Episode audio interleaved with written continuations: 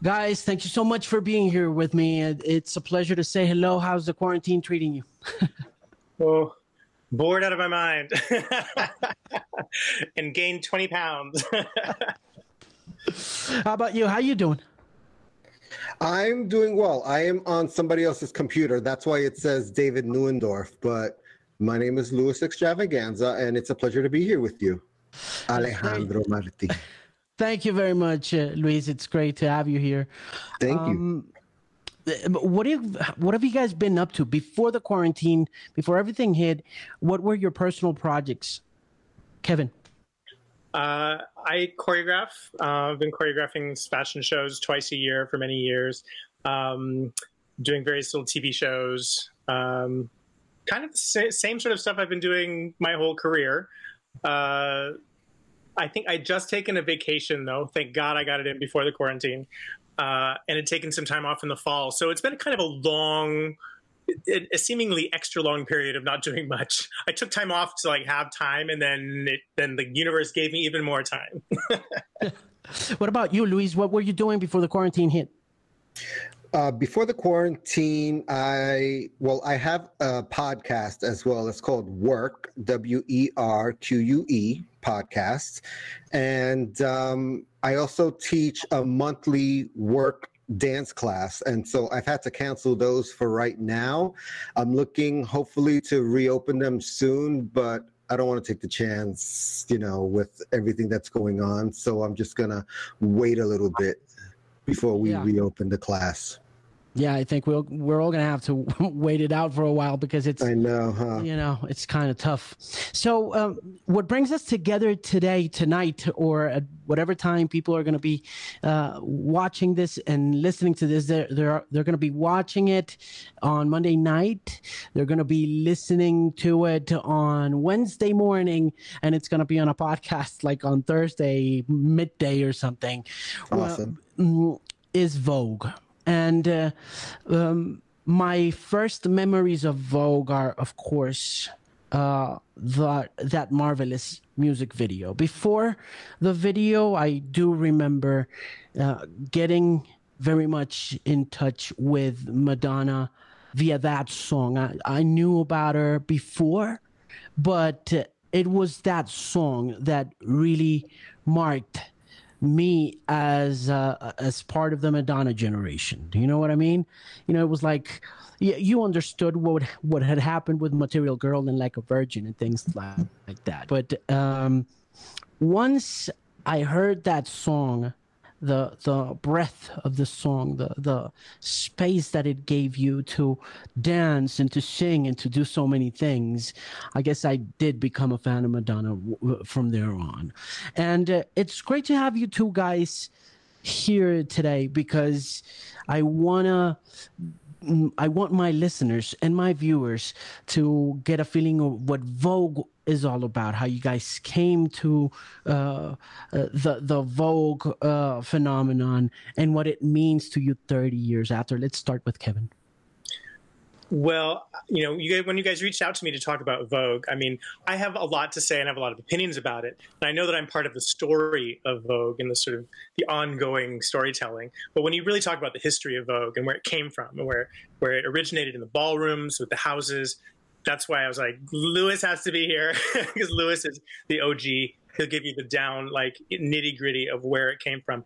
I I am part of a, a part of a group that was uh, able to bring this dance to the masses, but where it originated and where it came from, it's really all due to uh, the joy and, and loves and lives of um, the LGBTQ uh, Latina, Latino, Black community uh, in New York. And go ahead, Luis, take it away. Yeah, go ahead. tell, me, tell, me, all about that story. I, I was um, I was watching Strike a Pose. I was I was working and watching Strike a Pose. You know, we're all multitasking, and and and I was amazed by how that uh, movement that uh, took us by surprise with the music video and did not discriminate, nor did it actually. Uh, uh focus on on a particular community came from a particular community. So tell me more about it. Voguing originated back in the late 50s and it originated in Harlem and there were you know groups of uh, LGBTQIA plus people getting together. It was mostly drag queens and transvestites getting together, and they would put on a ball, which basically was like a beauty contest back then, right? It, at its rudimentary nucleus. And so, you know, Vogue came out of a category because these balls had categories, right? Who was the best dressed? Who looked most like a woman? Who can be a fabulous showgirl? And so Vogue came out of, you know, one of those categories. And it was like, who can be most like a model and pose like in the pages of Vogue? And so as the years progressed, a lot more gay men who were not uh, you know transitioning or in drag became became uh, became interested in the balls started attending the balls and then you know started walking these categories as well. And vogue was really one of the more popular categories that um, you know that gay men would would enter. And in the beginning it was very slow right? As as everything that starts off new kind of starts off slow. So the poses were literally you know, doing a pose and then doing another pose.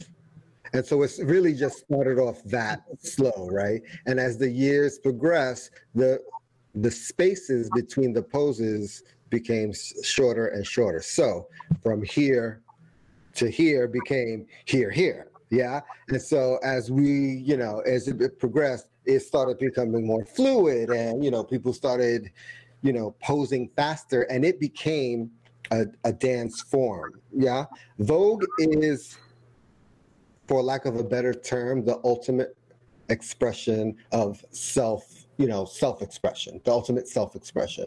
Yeah. And you want to express yourself better than the person who is competing next to you. So, you know, tricks, armbands, dips to the floor, all that started to come in to kind of outdo the person that was voguing against you. So today we have, you know, people throwing themselves on the floor with, you know, floor dips and shablams and all that and death death defying moves that I cannot do.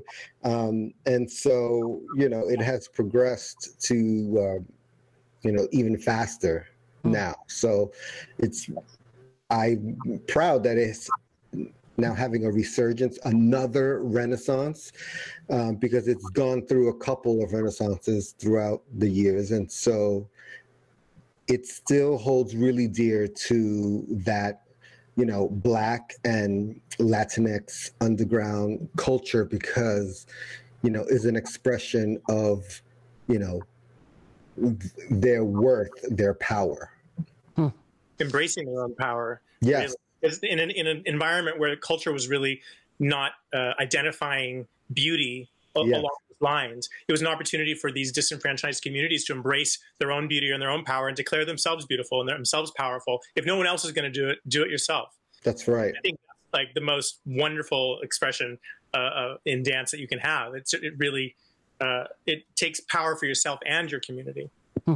When did voguing uh, start? W- was there a particular starting off point? W- was there a year? I guess that's the question. I mean, it started in the late 50s. I don't have an exact year for you. I wish I could. I wish I did, but um, but yeah, it started in the late 50s, early 60s. Hmm.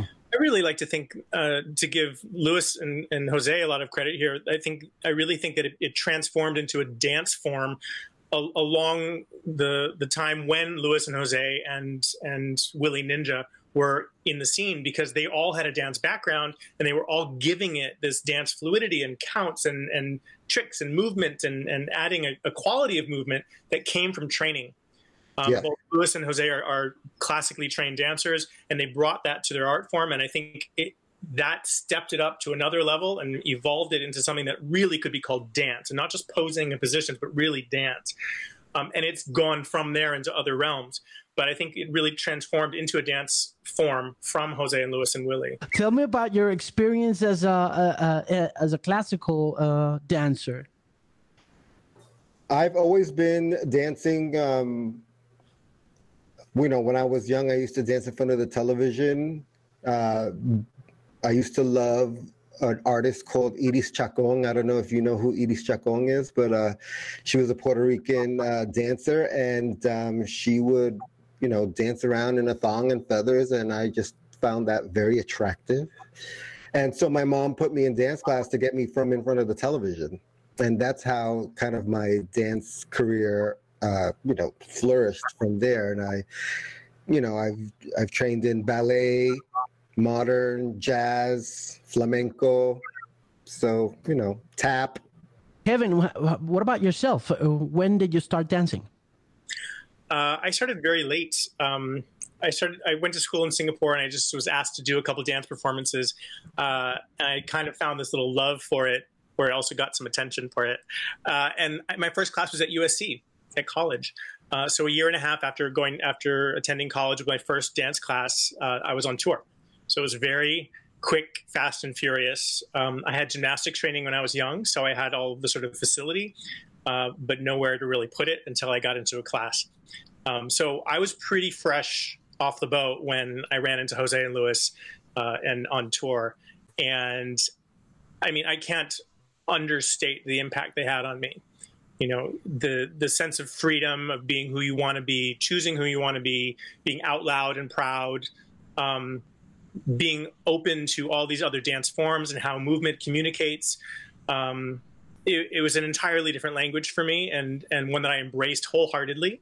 Um, and I was I just felt like a sponge the whole time on tour. I mean, I'm such you know I'm such a big fan, Luis. I love you so much.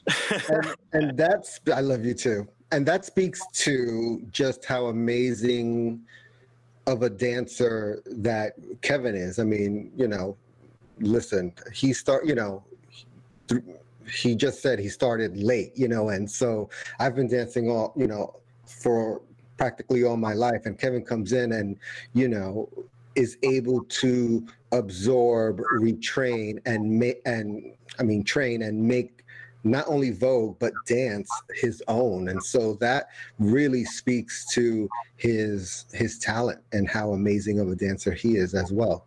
I'll take hmm. twenty percent for that.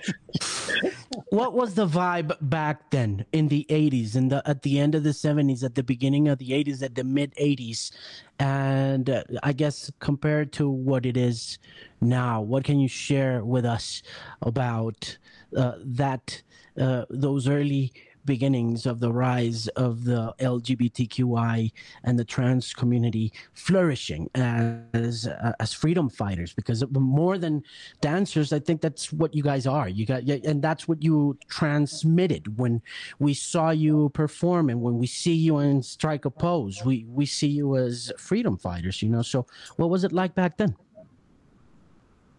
Go ahead Liz um we definitely were aware, right, of what was going on in the LGBTQIA plus community, right? And you know, back then for us, it was m- more of an innocent time, right? We really were just kind of loving hanging out with our friends and voguing and expressing ourselves and being, you know, and being fierce. When it came time, excuse me, to the tour, you know, we stepped in, not only me and Jose, but Kevin and Carlton and Oliver and, you know, and Gabriel and Slam, we all stepped into these roles unbeknownst to us that were kind of like, yes, freedom fighters, but, you know, examples of, you know, the possibility of what other people can do with their lives, right? and how they come out and express themselves and express themselves to not just other people, but their families. And none, none of us take that role, that that position lightly. I know that for a fact. I know that you know we don't come into freedom fighter or you know or, or you know any terms like that we don't come to it into that with any arrogance. It's more humility because we weren't looking to set out to be those people. Honestly, we were just on a gig and, you know, doing the job, right? And so as a result of that, you know, we get, you know, we get to be someone, you know, people that that other people can look up to and say, "Hey, they, you know, they inspire me." These days, I mean, God, the LGBTQIA plus community has been has been fighting for rights and to be seen and to be loved since the beginning of time. And you know, it's unfortunate that we have to keep on doing that. Re keep, you know, we have to keep on reasserting ourselves, reasserting our power, reasserting our beauty and our strength. And these days, my goodness, it's at like volume 20, right? Because not only you know, because of the Black Lives Matter movement, but because, you know, Black Trans Lives Matter movement and, you know, all of that you know is being pushed to the forefront and it's um and it's being taken i mean god being taken seriously is is an understatement right i mean it's changing the world yet you know yet again yeah. and isn't that fantastic i think our greatest gift is that we were given a, an extremely safe space to be ourselves in um, and we were safe around each other. We were we were safe in our own little bubble. You know, we didn't have a lot of outside media coming in or we didn't hear a lot of, of it anyways, coming in to tell us how, you know, we were how, how satanistic we were or how we were the antichrist. We didn't hear a lot of that. You know we didn't get a lot of this chatter in the background. We got to be around ourselves and support ourselves. And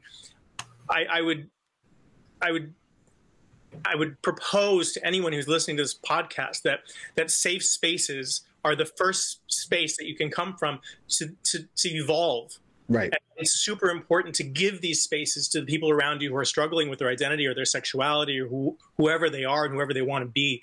Let people be who they're going to be, and they'll bloom and they'll and they'll, they'll they'll blossom and they'll grow. And you never know the impact that will have on future generations. We didn't know. We didn't know. We were just given a safe space to be ourselves, and we jumped into it, and we were ourselves. Give that to others, and you'll you'll see changes beyond your imaginations in the future did you guys personally ever have to struggle with that? Did you struggle with your identities? Was there a moment in time, Luis, that as a Latino man, you were uh, confronted by other Latino men because of who you were, or how, you, or, or how you behaved, or how you danced? I mean, was I bullied when I was younger? Mm, not so much. I was fortunate enough to go to uh, elementary school where it was multiracial and you know i mean kids will be kids right? Like i got picked to be on the girls you know you know when they when it was like girls against the boys and we were playing like punch bowl or something like the girls always wanted me on their team. So like that wasn't you know the best feeling in the world. But you know as far as like getting beaten up or you know anything like that i didn't experience anything like that um, again, back then, you know, bullying wasn't um, as severe as it is today, right? I mean, kids are killing themselves and killing each other, right? I mean, it's, I mean, it could be to that extreme, but back then it was just like you fag, and it's just like, oh, whatever, dude, your mom is ugly, blah blah blah, you know. And so it was kind of like just words, right? Today is like, you know, ah, and so but you know, and I got into junior high school, and you know, I'm pro- probably the only dancer that got into the high school of performing arts. So before that point, you know, it was like, oh, there's the you know, there's the gay guy, and uh, but I did a performance in junior high school, and you know, yeah. after that, I know after that, everybody was like, woo, there's the gay guy, we love him. It's just like, oh, okay and so you know, your hours. yeah, it's like now you like me. It's like okay, but even then, you know, as Kevin was saying, even then, I had a group of friends that, you know, kept me.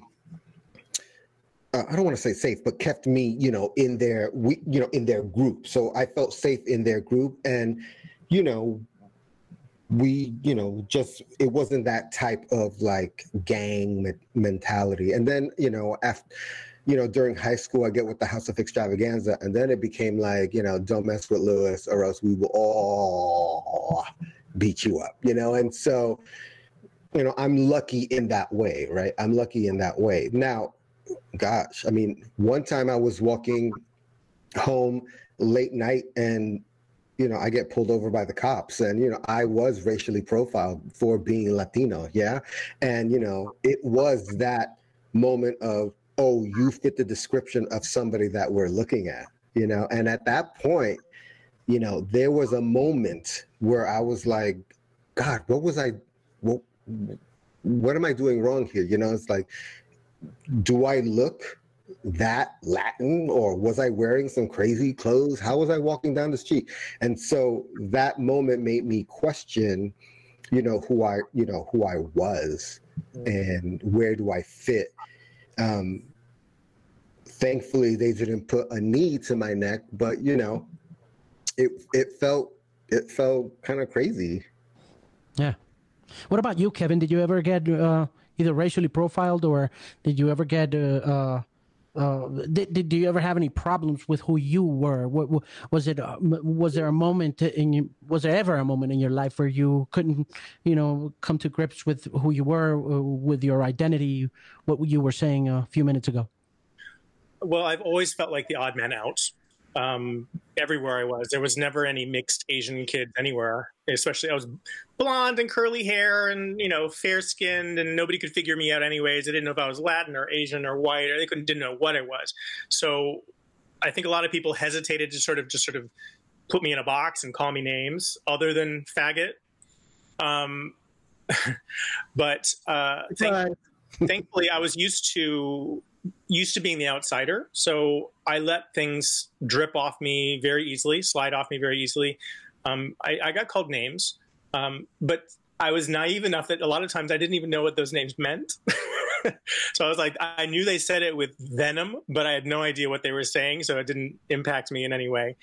Um, I I definitely felt like an outsider as an Asian.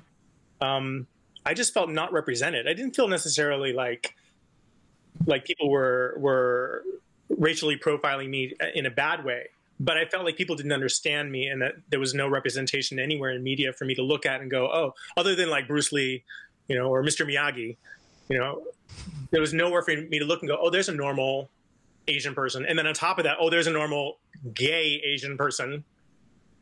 You know, so there was this double whammy of like, well, who am I and, and who where where is my tribe? Where are my people? Um, I, I, you know, on tour, I was I was in the questioning category. you know, I knew that I was attracted to guys sexually. I just didn't know how to have a relationship with one. Um, I didn't know if that was possible because I I didn't know if, you know I didn't have an experience where I was romant- felt romantically attached to somebody. Um, and I also was very uh, another reason I was obsessed with Jose and Luis is because they were this example of out loud and proud, wild, crazy. You know, here's my sexuality on my sleeve. Here I am. Get into it get lost. and and that was way outside of my wheelhouse, you know. Um, but what I discovered on tour was that you know after seeing you know millions of people all around the world, many, many, many of which were gay I realized that there was no difference. Like you could be whoever you wanted to be and whoever you were and be gay, and it didn't have to define you. Didn't mean you had to be any different, act any different, talk any differently, dress any differently. Those are all choices you could make, but it didn't mean that you had to be that or that's what you were. That's what you were. You can just be yourself, and your sexuality is a completely separate side of you. It doesn't doesn't define who you are at all, um, and that was very freeing to me because um, then, then now I'm just woo. now I feel like you know, the chains came off, and I can be I can be whoever I want in any given moment. There's a freedom now that I've given myself to explore. I can you know to be queer or gay or bi or Q or whatever whatever I feel like being. I can be flamboyant. I can be you know butch. Whatever I want to be, I have the freedom to be that now. Um, but I I had to give myself that freedom. It took time for that. Tell, tell me about the story with Madonna. Let's let's go um, to to to the story that brought us together tonight. Um, how do you how do you become a part of their of her entourage? Well, Luis was in there first, so I was. Yeah, in New York, you guys auditioned in New York before you guys came before she came to LA, so she already knew that you guys were on the tour. We were like, you know, bookending you guys. What year? What, what year was this? 1988. 1989. 1989. Okay. She started looking for dancers. We went out on tour. Uh, God, in January 17. We started rehearsing in February or late January. Yeah. Yeah. So we, me and Jose sent in a videotape of me and our group of friends, and we were we sent in a tape of us voguing, and then um, and we didn't think much of it, and then we heard back that you know she was interested in meeting with us and you know kind of like seeing what we had what we got in person and so we didn't really think much of it in the beginning because at that time we were doing like club gigs and we were traveling to Japan and doing, you know, and voguing in Japan for clubs and stuff like that. So, you know, we were like, oh, this is cool. Yeah, we'll meet her. And it was a bunch of us. And then she opened the club, you know, she, our, our friend who's a DJ, David DePino, opened a club for us. It was called Tracks. And we met her there and we danced for her there and she's like, "Oh, cool, you know, I'll make my decision." And then we went out with her, I think that night or that Saturday night, and uh, you know, we we went to the club with her, and like the sea parted, and you know, it's the it's one of those moments that you know all all of those people who were your friends or you know acquaintances see you walk in with Madonna, and they're like, "Oh," and I'm like yeah, bitches.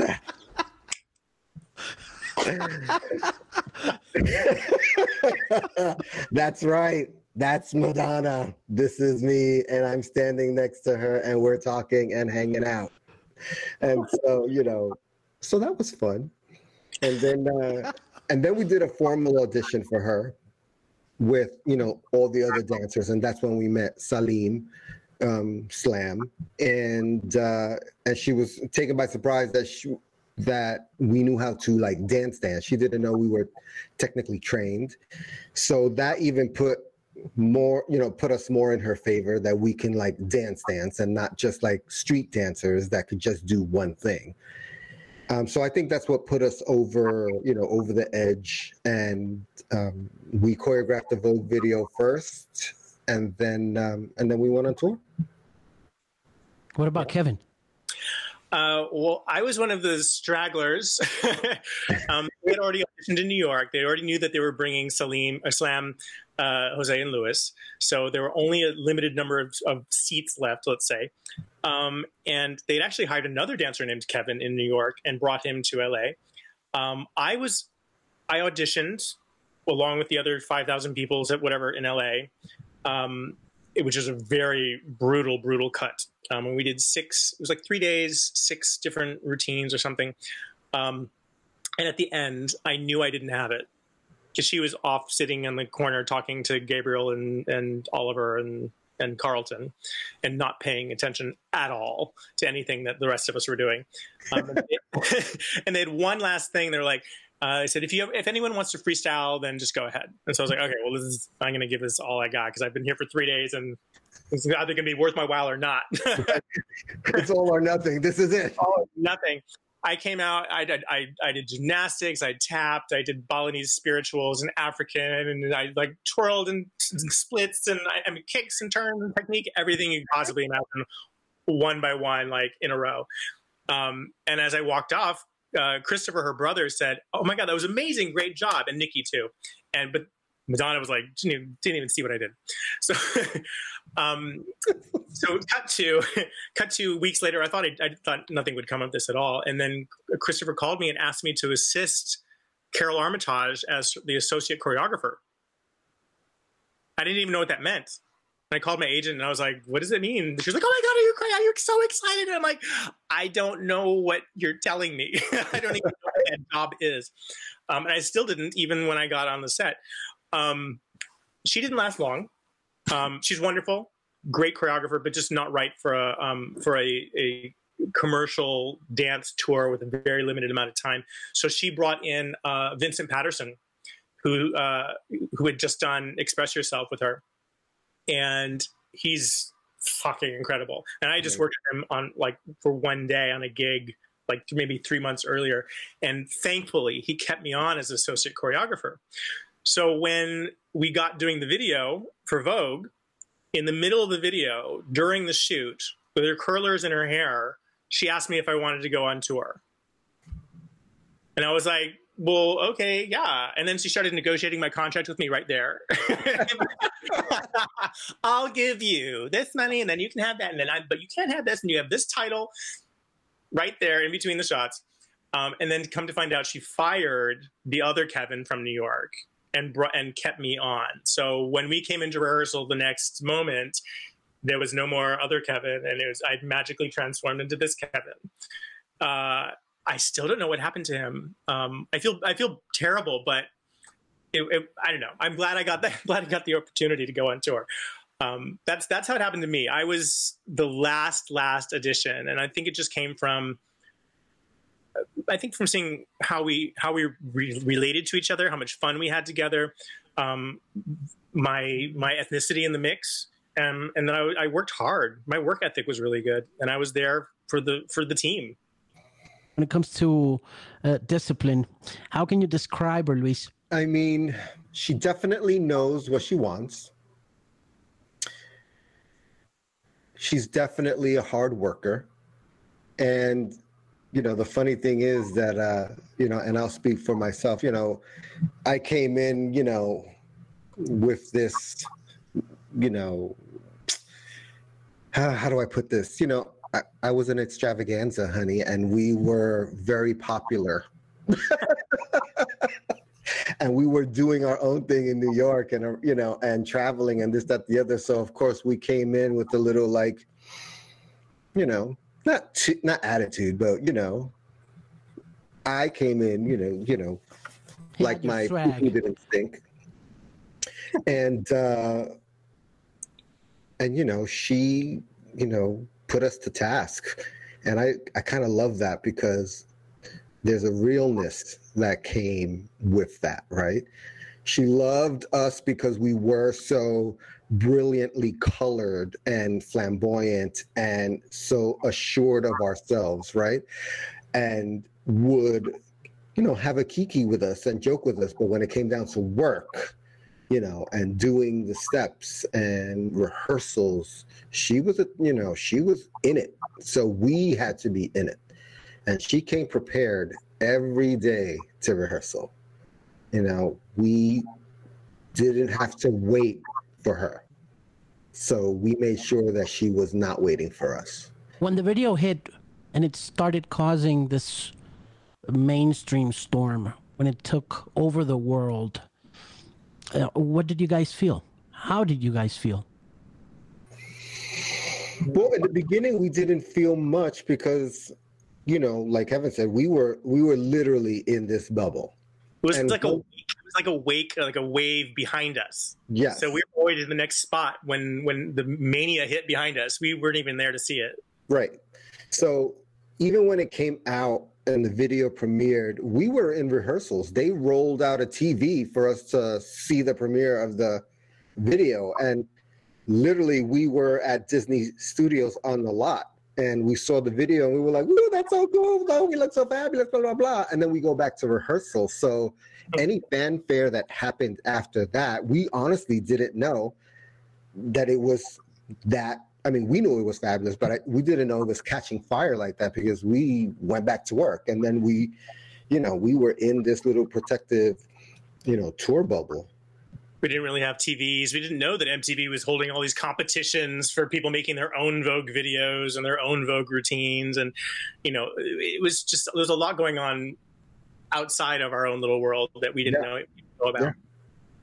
Yeah. That's crazy. That's crazy. you, you, you, you would think that you guys were aware of it, and, and I understand that you were in the tour bubble, but I, I can't believe that. Uh, in spite of being in that bubble, you, you were not permeated by by by what was going on in, in the mainstream. Either I don't know if your family or your friends, because it because it was a frenzy, man. It was like everybody wanted to Vogue. Well, also you got to remember that there was no Facebook, there was no Instagram, you know, there was no, no Snapchat, no TikTok, nothing like that. Yeah. And you know, my parents are Puerto Ricans from you know from from the old country, so they're like, okay, sure, who's Madonna again? You know, and so, and then I had my sister with me, so it wasn't like, you know, she, you know, she was like, oh wow, this is exciting stuff, but uh, you know, it's just like I don't know. I remember when I brought my mom to Japan to come see the show and hang out with us. I remember asking her if she wanted to meet Madonna. She's like, I don't really need to meet Madonna.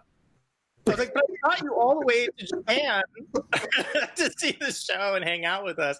And she ended up literally, she's instead of staying with us for the whole like three weeks, which I thought she was going to do, she actually just flew in for a couple of days on her way to Bali. but that's the kind of that's the kind of family that that I think both of us have. They're not really like affected by pop culture, and and certainly that that generation not phased, not phased by by what we were doing. Oh yeah, when I told my mother that I was dancing for Madonna, she was like, "That's so nice." I was like, "No, no, no, no, you're not getting it, Madonna." She's like, "Yeah, I, okay, great, Madonna, good for you." I'm like, "Oh, forget it." Let's talk about the MTV performance who came up with the idea of the whole Edwardian thing, the whole Marie Antoinette uh, uh, um, things? Well, we were in uh, we were in France and our sort of closing little party, uh, and I remember uh, we were discussing we were discussing the MTV Awards, and, and I don't know who came up with the, the, the, first idea, but I think I feel it was we were playing charades. It was Vince and, and Madonna both, right? Because it, it was about we were talking about dangerous liaison but it was because we were playing charades. Remember, we were playing charades, and the the the topic was dangerous liaisons. So when when they were like, "Oh, it's dangerous liaisons," they we all looked at each other and they were like, "They were really Vogue." And then literally from that, Vince, yeah, Vince and Madonna was like they took it to the next level. Yeah. So that's how it came about. I mean, at least that's how I remember it. that was another big moment, man. It was like wow, like watching that, watching it be reconstructed again before your very eyes on on TV. Once you had already broke broken through, you know, mainstream, and and such a patriarchal uh, structure taking place in pop, you know, and taking over uh, heterosexual males and uh, heterosexual females and gays and lesbians and everyone, and then watching, you know, watching you guys powder your nose on on that stage was like, oh boy, that was some crazy shit, man. that was crazy back then, man. Because it was like, you, you know what I'm saying? It was like you were a teen. I was a teenager back then, so so all, all those things really meant so much to to to us. Mm. You know, because you really, you guys were expressing yourselves in ways that we never thought were possible whether we were heterosexual or gay or lesbians or whatever. It was like, oh shit, they're doing that on TV. Madonna was always very interested in, of course, pushing the button, you know, pushing the envelope, we definitely did not want to do or recreate Vogue that we did in the Blond Ambition tour. She loves doing it different every time, which is another testament to her artistry and her creativity. So when this dangerous liaison, you know, idea came up, however it came up, you know, they took it to the next level. I mean, she wore the dress that Michelle Pfeiffer wore in the movie Dangerous Liaisons. That's the dress that she's wearing. Like she goes all the way there. There's no stopping, there's no half assing it. She does it all the way there, and she wants everybody included to go all the way there with it. And and for that, like no idea was too like controversial. No idea was too like, oh no, we can't do that, right? Especially because we were the closing act, and you know what are what are they going to say? You know, we're the last act to go on, so it's just like give it give it all you got. You know, throw everything at them, and so yes, powdering the nose, using you know slam, using the snuff, and I mean those are really, if you get into it, really provocative images because back then in the Renaissance and in those times, snuff was not, was not uh, you know, was not talcum powder. I mean, if you really get into it, you know, the men carried around that snuff to like revive themselves. And so things like that, you know, although beautiful, in picture you know have this underlying you know underlying message of pushing that button and pushing that envelope and being provocative in a way that is almost uh, you know uh, sub you know subliminal. A couple uh, questions i i want to ask before i let you go. Uh, once again thanking you very much for taking the time to talk to me. Um, the first one is that you, as part of a community that it was struck by an epidemic as deadly as AIDS in the 80s. Uh, what your take is on the pandemic, on on on how you see people from all colors, races, uh, sexes uh, living with this after uh, having been there, you know, at the height of the AIDS epidemic. Kevin. I'm, I mean, I'm torn because I see this huge response, you know, when it comes to, you know, a pandemic that affects everybody. And it's not just a gay disease um, that can be swept under the rug and, and action not taken until hundreds of thousands of people have died and hundreds of thousands of people in our community specifically have died. Um, it's very enlightening to see how it's disproportionately affecting minority communities uh, because of their access to healthcare and their access to insurance, and and uh, it's very disconcerting. Um, but I think, uh, given the climate of and and and how everyone is now viewing uh, minority rights and minor- violence against minorities and you know access to voting and insurance and health. Now that everybody's actually observing it this is i mean it's, really becoming the inequities of our culture are becoming painfully clear. And i think that's uh, an important growing point for us as a as a as a country uh, as a as a community as a people. Um, there's going to be a lot of great stuff that comes out of this. Uh, there's going to be some painful moments. There have been a lot of painful moments already but but you can tell that that there's this this forward momentum that's uh, that's creating this conversation that's so much bigger than it ever has been before. Um, and and so many more voices are being heard that have never been heard before in the way that they've been heard now. Like they've been listen, you listen to it and it goes in one ear, somewhere it doesn't process. There, there's like screaming now, and you can't help but it, you can't you can't ignore it. You can't ignore these voices and these issues anymore. And I think that's amazing. If anything comes out of this pandemic that's like phenomenal and amazing, I, it has to be that that everyone that people are being heard for the first time in the absence of all this other ex- excess pop culture stuff and movies and blah, blah. There's nothing else left. All there is to listen to is what's going on for people. Yeah, what's going on for people, and and this is what's coming back. Like that, we need change. We need evolution uh, as a culture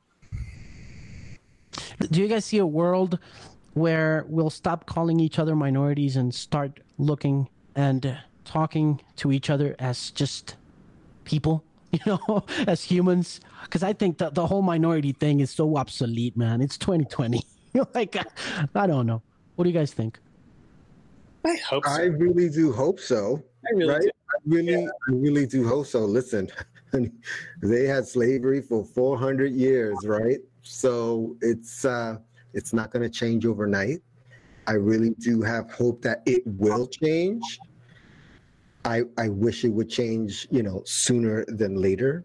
But a lot of these mentalities are so ingrained in people's history and family and tradition that it's hard to break that consciousness. So, you know, do I have hope for the future? Absolutely. I mean, do I wish it would happen faster? Absolutely. So, We're a couple generations away. We need more mixed babies, kids who are who are multicultural. You know, second culture children, third culture children. Um, you can't you can't be racist when it's part of you. you right. So the more that we join with others and and and cross those divides, the sooner that sort of disappearance of the idea of minority majority will will disappear. What are your and you're so right. That word minority is so antiquated. Like, yeah. who even says that anymore? Like, really? It's empowering, right? Like, so crazy. What are your plans for the future, Luis? What's what's what's in your what's in your schedule for the near future and the far future? well, I'm going to keep doing my podcast and cool. then uh, hopefully, you know, teach class again and, uh, you know, keep being an advocate for, you know, the disenfranchised, the quote unquote minority boo. And, you know, it's important that I keep my voice raised, right?